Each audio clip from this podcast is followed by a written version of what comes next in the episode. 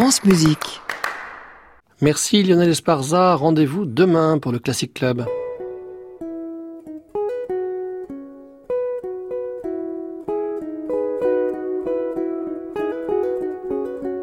Arnaud Merlin, le portrait contemporain. France Musique. Aujourd'hui, hommage à Orazio Radulescu avec Eric Tanguy.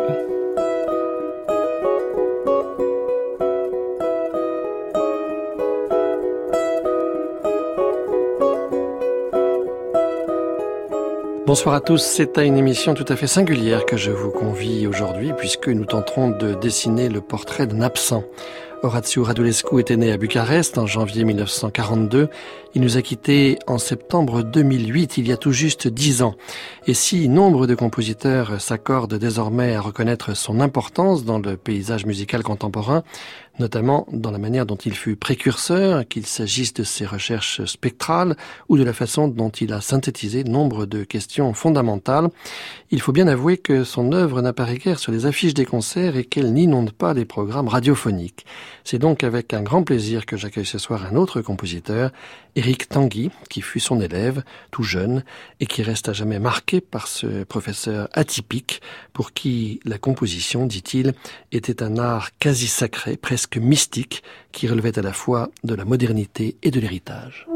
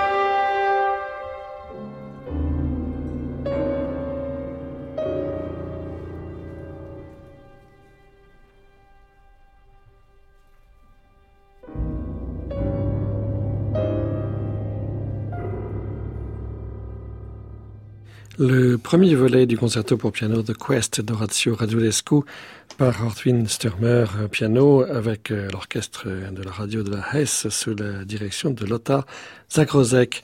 Bonsoir Eric Tanguy. Bonsoir. On a fêté euh, dans cette émission euh, il y a quelques mois vos 50 ans. Oui. Et, dans vos 50 ans, il y en a 23 que vous avez passé aux côtés d'Orazio Radulescu. Oui, c'est une histoire extraordinaire qui m'est arrivée, euh, avoir eu la chance de le rencontrer quand j'avais 17 ans. En fait, mon professeur de violon, Rodrigue Melosi, était son cousin germain. Et donc, j'ai pu rencontrer euh, Horatio Adulescu euh, et devenir son élève.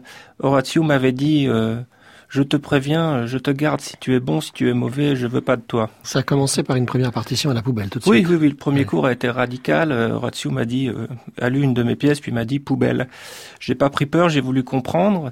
Et puis euh, on a passé une première après-midi entière, enfin ce qui a duré jusqu'au soir, euh, tard euh, dans la nuit, euh, à écouter sa musique. Alors je connaissais un petit peu justement son travail par son cousin et aussi par la radio, mais j'étais happé par ses sonorités magiques et antiques qu'on retrouve très bien dans ce concerto pour piano.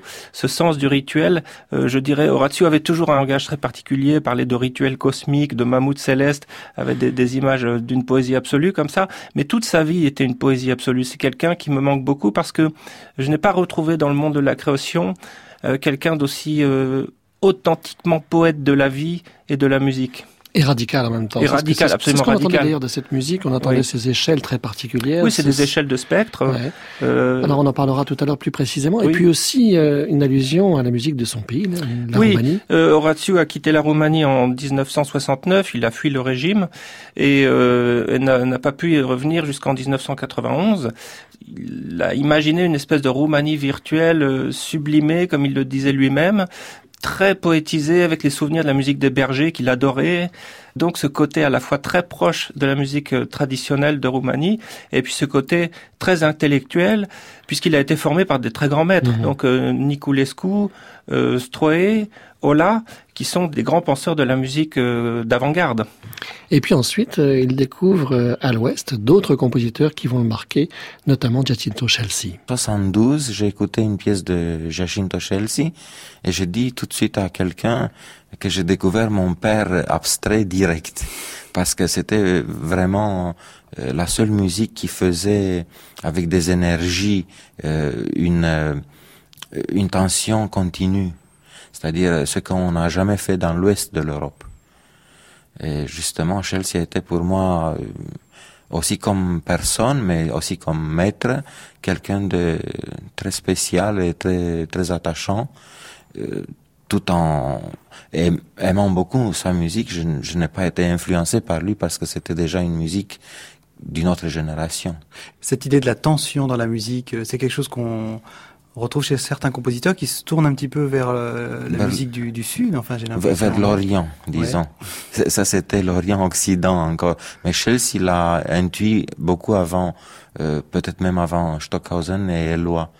Et c'est lui le grand maître de l'Orient-Occident et Nord-Sud, disons, parce qu'il avait déjà ce rêve sur euh, Rome, qui est la frontière de Est-Ouest entre Orient et Occident. Et moi, j'avais théorétisé déjà cette idée de de lutter contre le discontinu manufacturé. J'avais déjà écrit un livre, un petit livre à Munich, qui s'appelle Sound Plasma Music of the Future Sign, j'étais justement un partisan de, de ces énergies euh, travaillées dans le continu euh, le plus poussé. Ligeti aussi, bien sûr, avait fait ça. J'imagine que c'était réconfortant pour vous. Oui, c'est après, après, après, oui. après Ligeti. J'ai écouté Chelsea en Allemagne la première fois en 72 et j'ai vu que cette tendance de lutter contre euh, les saltimbanques de, du glou-glou, comme j'appelle ça, parce que c'est quand même une exacerbé. Après la guerre, tout est déchets et, et c'était la vitesse la plus grande de déchets euh, post-sériels. Euh, tout d'un coup, voir que l'influence de l'Orient, des ragas et des musiques enfin hindoues et japonaises aussi, euh, ont donné quelque chose dans la musique de l'Ouest, par bien sûr Chelsea, par Ligeti et par d'autres. À quelqu'un comme Igor Stravinsky, c'est quelqu'un que vous auriez aimé euh, rencontrer Ah, bien sûr, j'aurais aimé, mais j'étais trop jeune. Euh, parmi euh, les grands, grands de ce siècle, j'adore Stravinsky et Webern le plus. C'était en 1990 sur France Musique, Horatio Radulescu répondait aux questions de Franck Mallet. C'est toujours émouvant d'entendre la voix d'un compositeur disparu, particulièrement quand on l'a connu. Oui, oui, oui, oui très très bien connu puisque j'ai eu la chance de suivre son enseignement en privé chez lui pendant plusieurs années. Oui, cette voix me bouleverse toujours encore aujourd'hui. Euh, il parle beaucoup de Stravinsky, de Webern, et c'est vrai que dans son enseignement, on a beaucoup analysé, par exemple, les variations de, de Webern pour piano ou les variations pour orchestre de Stravinsky. Il y avait euh, beaucoup d'admiration de sa part pour euh, un certain nombre de compositeurs. On peut parler de Stockhausen, euh, Ligeti. Un jour, Radulescu m'avait beaucoup surpris parce qu'il m'a appelé et il me dit, tu sais, j'ai entendu à la radio une pièce incroyable. Je lui dis, ah bon, de qui? Il me dit Jean-Louis Florence. Mhm.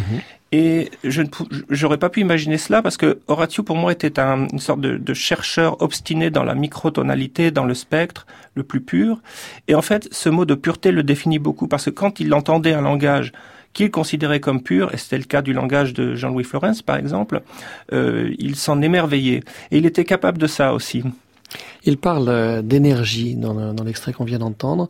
Euh, cette énergie qu'il trouvait notamment dans la musique de Chelsea, on la retrouve aussi euh, dans celle d'Orazio Radulescu, avec cette notion de continuité. Qu'est-ce qu'il veut dire par là, le continuum?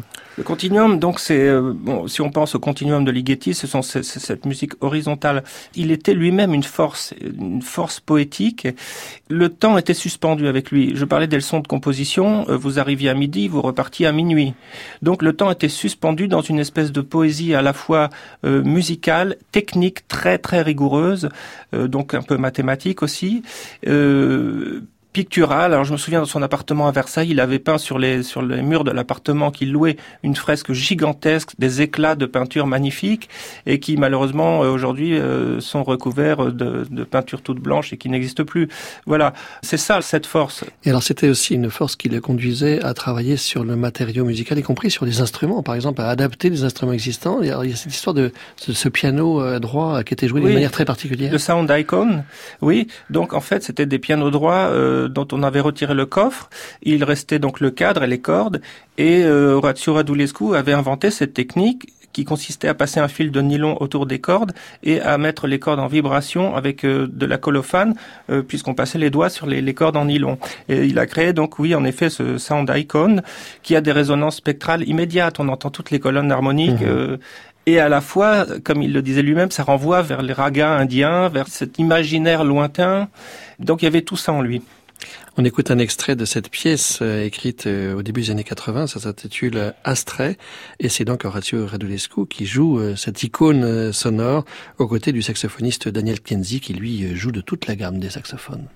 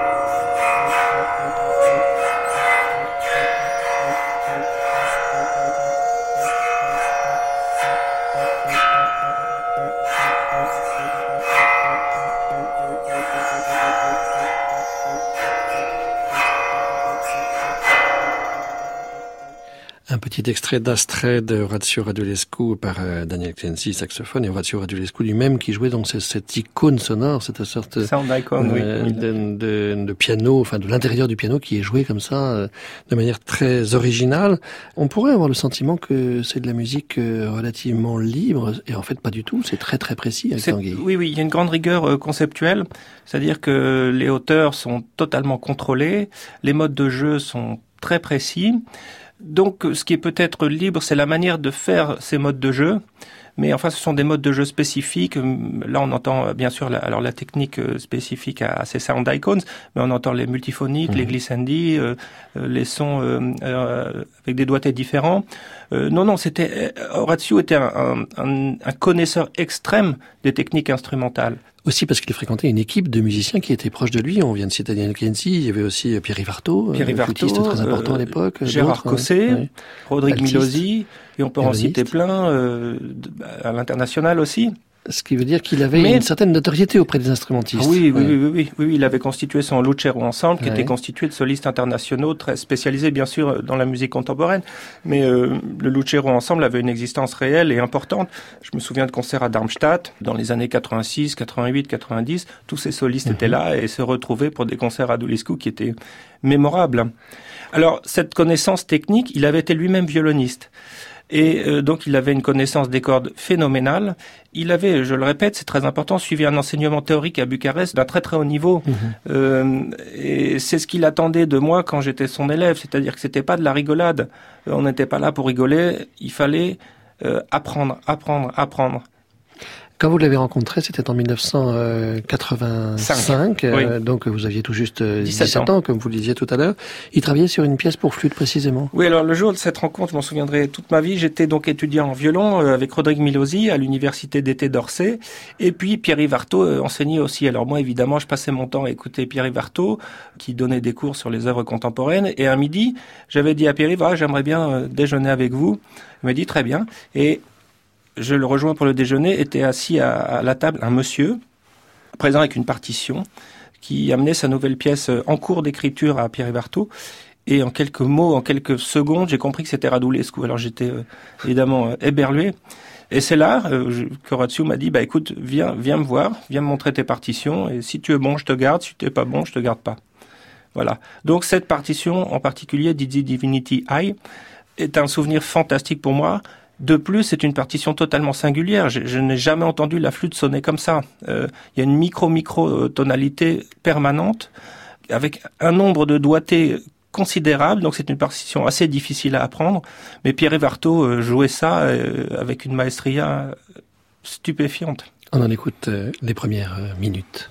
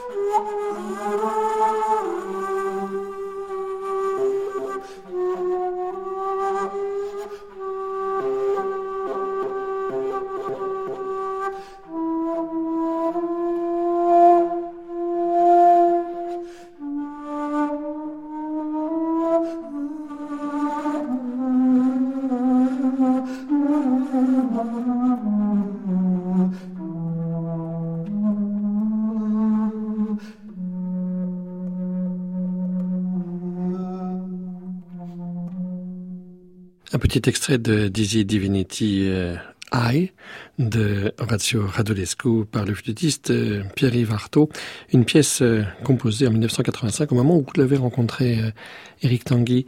Qu'est-ce qui intéressait, qu'est-ce qui fascinait Orazio Radulescu dans la musique ou dans les arts orientaux? On voit qu'il était assez critique avec la façon dont certains compositeurs occidentaux s'appropriaient ou avaient une démarche peut-être un peu colonialiste pour aller très loin vis-à-vis des musiques orientales ou de, la culture orientale. Qu'est-ce qui l'intéressait euh, Horatio aimait l'authenticité et euh, l'antique, donc tout ce qu'il renvoyait dans un passé très très lointain ou dans une continuité historique qui perdurait. Donc c'était les deux choses. Dans ce sens-là, il avait également une énorme euh, admiration et plus que ça encore pour Xenakis, avec qui il partageait ce sens de l'antique. Et je trouve que, bien sûr, ça s'entend, ça s'entend beaucoup dans sa musique.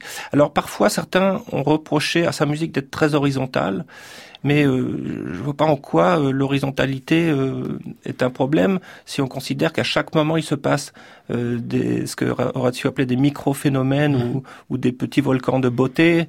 donc il induit une autre perception du temps et cette perception du temps, je crois qu'il a en effet hérité des musiques byzantines ou des musiques de l'Inde ou des rituels du Japon. Enfin, voilà.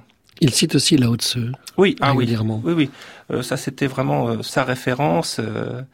Il a donné beaucoup de titres de ses œuvres. L'être et le non-être qui se créent l'un l'autre, par exemple. Hein, oui, il était absolument fasciné euh, par Lao Tzu, donc qui a écrit ses textes euh, six siècles avant mhm. Jésus-Christ.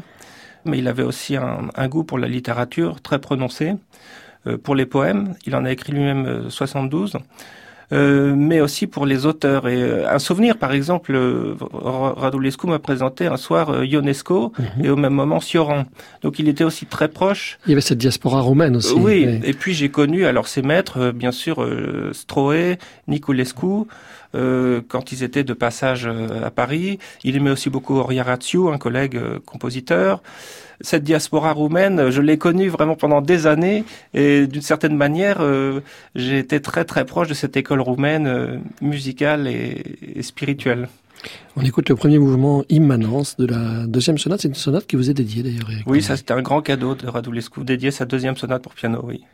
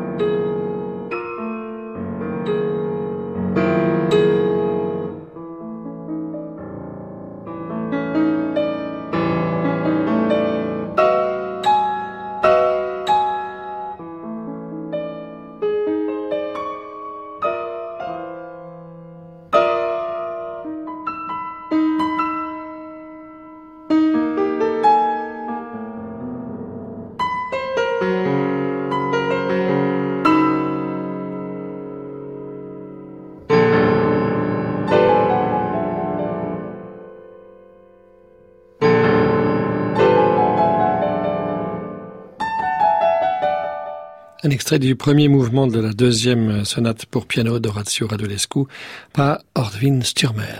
Le portrait contemporain, Arnaud Merlin, France Musique. Éric Tanguy, on retrouvait euh, dans ce mouvement de la deuxième sonate de Radulescu euh, une allusion à la musique euh, de Roumanie. Et on entend aussi que ces, ces sonates pour piano, vous dites qu'elles sont des purs trésors d'innovation sonore et harmonique qui demeurent tout à fait abordables techniquement. Que faites-vous donc, pianiste de la planète? C'est un extrait d'un livre qui vient de paraître, 50 questions pour 50 ans de questionnement, un livre que vous avez écrit avec Nathalie Kraft et où vous évoquez la figure de Radulescu. C'est pas si difficile, mais ça doit être très difficile peut-être à interpréter la musique de Radulescu, pas forcément techniquement. Alors, les œuvres pour piano, euh, comme les œuvres pour orgue, sont très accessibles du point de vue euh, technique, sont très compréhensibles directement. Je dirais que simplement, euh, il faudrait vraiment que les pianistes, en dehors de ceux qui le font déjà, s'y mettent vraiment. Euh, beaucoup de gens, en tout cas, ont joué euh, les œuvres d'Horatio euh, chez nous, par exemple Nicolas Angelich, François-Frédéric mhm. Guy, Ferenc Visi, Diana Chocarli, Ingmar Lazar et, encore un certain nombre d'autres. Donc, c'est des œuvres qui peuvent vraiment intéresser les concertistes.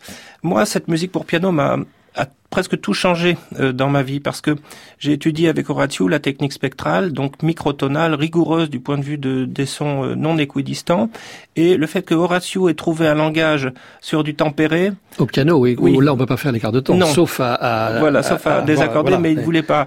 Euh, a réussi à créer des résonances spectrales en demi-ton. Alors, ça a vraiment tout changé pour moi. Pour moi, c'était la fenêtre ouverte à une envolée vers la musique euh, modale. Euh, c'était aussi un, un moment très spécial dans nos discussions avec euh, Radulescu. Alors peut-être qu'à ce moment de l'émission, il faut rentrer un tout petit peu plus dans le vif du sujet et expliquer ce qu'on entend par euh, technique spectrale chez Radulescu.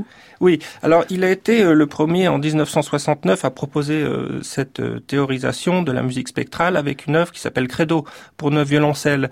Alors c'est donc, ce sont des musiques qui sont basées sur des sons fondamentaux, très graves, donc virtuels en fait, qui produisent des colonnes harmoniques. Et chacun de ces sons issus de la colonne harmonique est utilisé comme son à jouer. Voilà.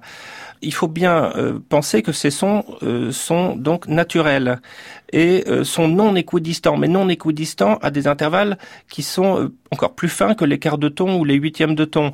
Donc quand on les joue de manière naturelle, les harmoniques naturelles sur les cordes par exemple, on les a de manière très pure. Et donc c'est ce que Horatio Radulescu voulait, c'est qu'on entende ces hauteurs de manière absolument pure. Il ne voulait pas d'approximation en quart de ton, ça, ça le révulsait.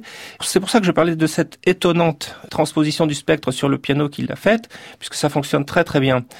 À partir de là, il fallait utiliser des scordatura, c'est-à-dire désaccorder les, instruments, et c'est ce qu'il a fait dans son quatrième quatuor, par exemple. Euh, en fait, c'est une œuvre pour neuf quatuors un quatuor live et huit quatuors préenregistrés. Toutes les cordes des instruments sont désaccordées, mais en fait, elles sont accordées sur le spectre harmonique. Mhm. Voilà. Donc, comme il le dit lui-même, c'est une œuvre pour un, un, quatuor à cordes et une viole de gambe imaginaire à 128 cordes. Autour du public, oui. Voilà.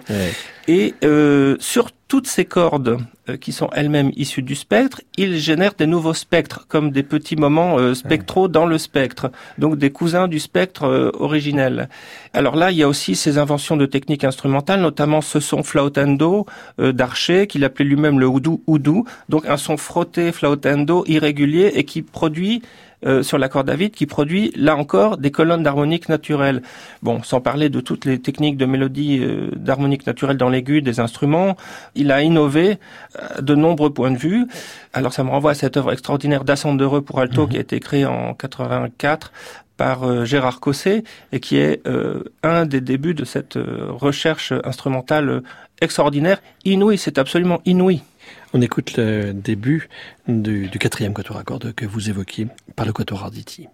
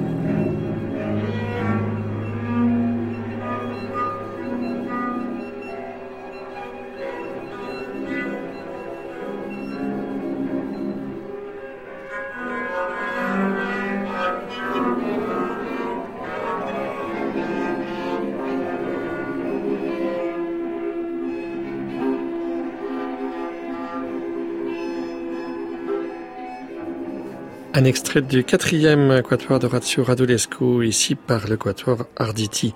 Eric Tanguy, Horatio Radulescu était un grand compositeur, ça s'entend, c'était une sacrée personnalité aussi. Oui, alors comme je l'ai dit, c'était quelqu'un pour qui la composition était un art absolument sacré. Euh, on ne rigolait pas avec les hauteurs, avec la forme, avec euh, toutes les techniques de composition. C'était une personne extrêmement sérieuse mais aussi totalement drôlissime dans la vie. Et je garde des, souvenirs mémorables, anecdotiques, mais mémorables. Mais je me souviens qu'un jour, on, passait, il m'avait emmené en Allemagne en voiture. Il y avait encore à cette époque-là, on devait passer la douane et montrer son passeport. Et le douanier lui dit bonjour monsieur passeport. Et Horatio répond mais pourquoi je dois vous montrer euh, mon passeport? Puisque je suis dans le Larousse de la musique. Et moi je comprenais pas ce que faisait Horatio. Et bon, donc euh, il parlemente avec le douanier, puis finalement il, lui montre son passeport, et puis on continue à rouler, et là Horatio est parti dans un fou rire, mais à pleurer pendant 20 minutes, il m'a dit t'as vu la blague que je lui ai faite, et voilà. Et puis une autre fois on était à Berlin en 88, et une de ses œuvres pour chœur était programmée euh, pour un grand atelier euh, pendant une semaine, euh, il manquait des, des, choristes. Il manquait, il n'y avait pas assez de chanteurs. Eh bien, il est allé les chercher dans la rue. Et de ce groupe d'amis qu'on a formé autour d'Horatio reste toujours cette phrase euh, "Möchten Sie mit uns singen", puisque Horatio est allé dans la rue demander aux gens s'ils voulaient chanter avec lui dans son chœur. et il a complété le chœur avec des gens qu'il a convaincus de chanter en concert dans la rue. Un personnage hors norme. Euh, hors norme totalement. Peut-être aussi euh, radical au point de ne pas se faire que des amis, j'imagine. Dans le milieu musical, euh, ça peut être tendu aussi quand on est aussi affirmatif et affirmé dans sa création. C'était pas le plus diplomate que j'ai connu, mais tellement authentique que cette cette chose va passer, que Ratio va mhm. rester, c'est pas grave, ses œuvres vont rester. c'est un créateur de premier plan. il faut il faut se pencher sur son catalogue qui est énorme. Il y a 110 œuvres. Euh, des œuvres, comme je l'ai dit tout à l'heure, très très abordables, les sonates pour piano, les pièces pour orgue, euh, les pièces pour euh, alto, alto solo, violon, enfin toutes ces choses-là sont très jouables. Et puis simplement regarder les partitions, les jouer, les monter et, et, enchanter les gens avec cette musique qui enchante les gens partout où elle est jouée. On peut s'en faire une idée d'ailleurs en consultant euh, son site euh, horacioradulescu.com que met à jour aussi son épouse, euh, sa femme Catherine Chanel, qui est violoncelliste. Oui, magnifique violoncelliste, co-soliste à l'orchestre de chambre de Lausanne et qui était une, personne très privilégiée auprès d'Horatio, mais aussi Horatio était très privilégié de pouvoir travailler avec Cathy. Elle a énormément joué ses pièces pour violoncelle, elle, défend énormément son catalogue, elle défend énormément la mémoire musicale et, et humaine d'Horatio et elle fait un travail remarquable.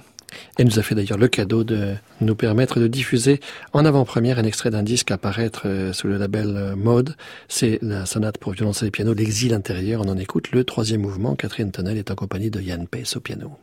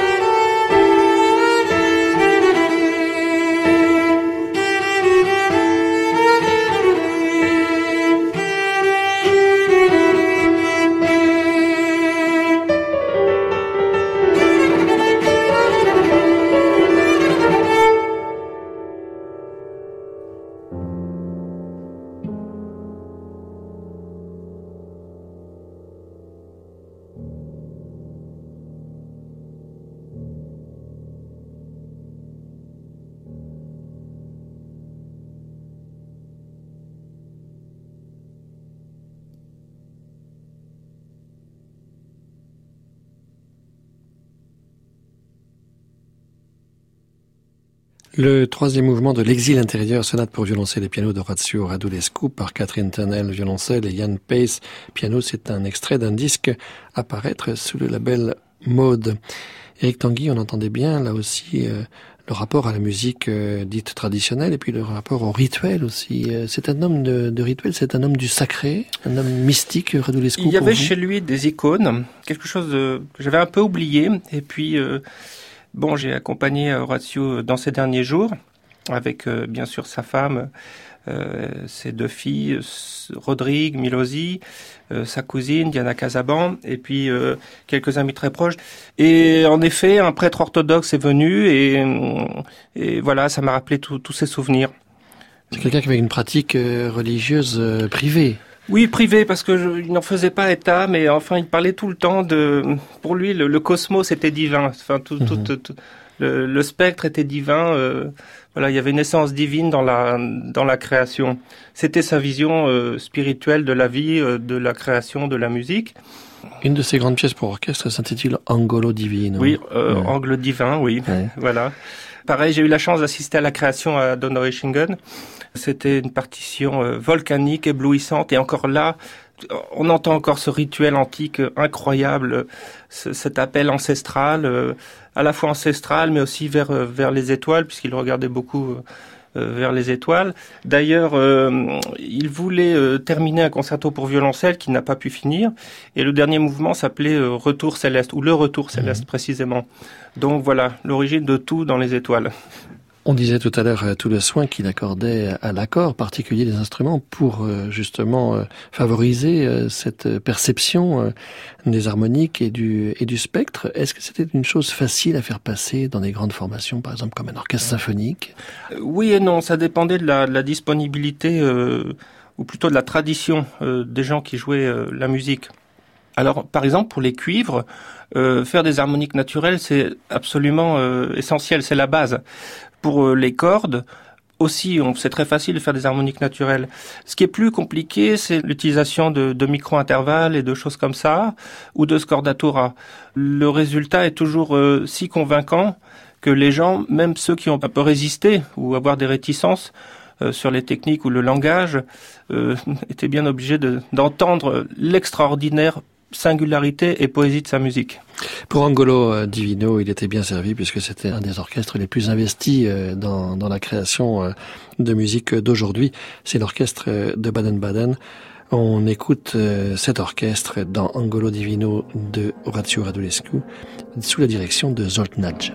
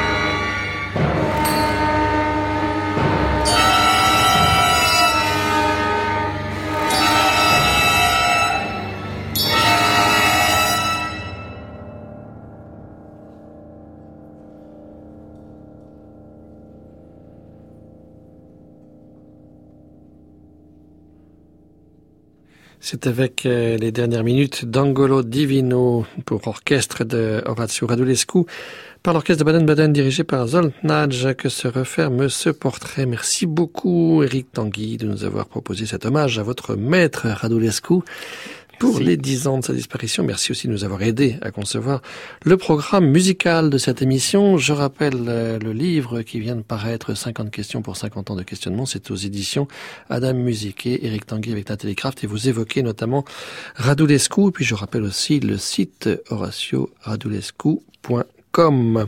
Merci à Annie Comier qui nous a aidé à préparer cette émission réalisée par Patrick Lérisset avec ce soir à la technique Stéphane Touvenin.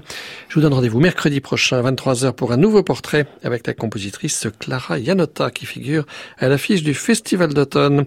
En attendant, vous pouvez réécouter et télécharger cette émission sur le site de France Musique, francemusique.fr. Minuit, nous retrouvons Anne Montaron pour Création mondiale. Bonsoir Anne à réécouter sur francemusique.fr.